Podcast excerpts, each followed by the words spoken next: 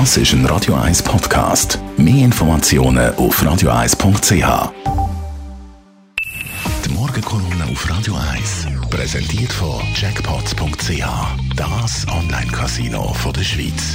Jackpots.ch. So geht Glück. Matthias, guten Morgen. Guten Morgen miteinander. Morgen. Es geht um die Zukunft von der Stadt Zürich. Jawohl, ist hochinteressant. Während die ganze Welt über Impfungen, über Corona nachdenkt, hat der Gemeinderat von Zürich ganz andere Probleme. Und ich bin ein riesen Fan vom Gemeinderat von Zürich, denn der Zürcher Gemeinderat ist ja der Mikrokosmos.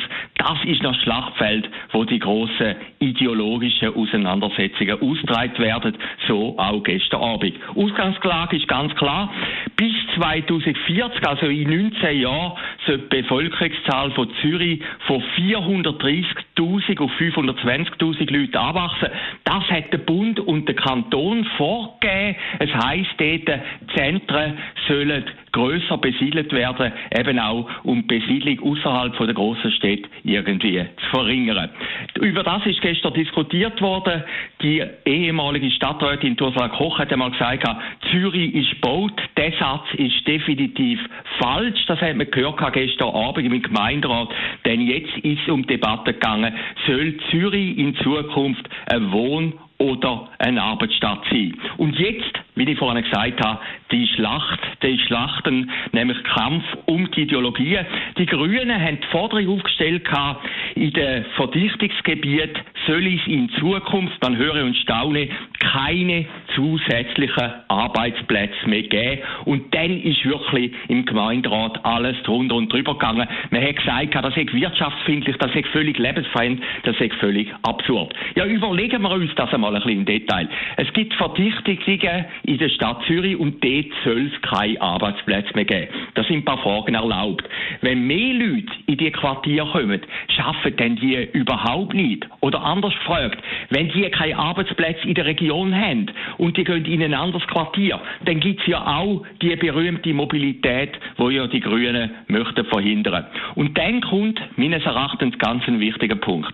Man hat immer mehr den Eindruck bei diesen Debatten, dass Zürich sehr wirtschaftsfindlich ist, dass man eigentlich keine Arbeitsplätze mehr will, dass man keine neuen Firmen mehr will.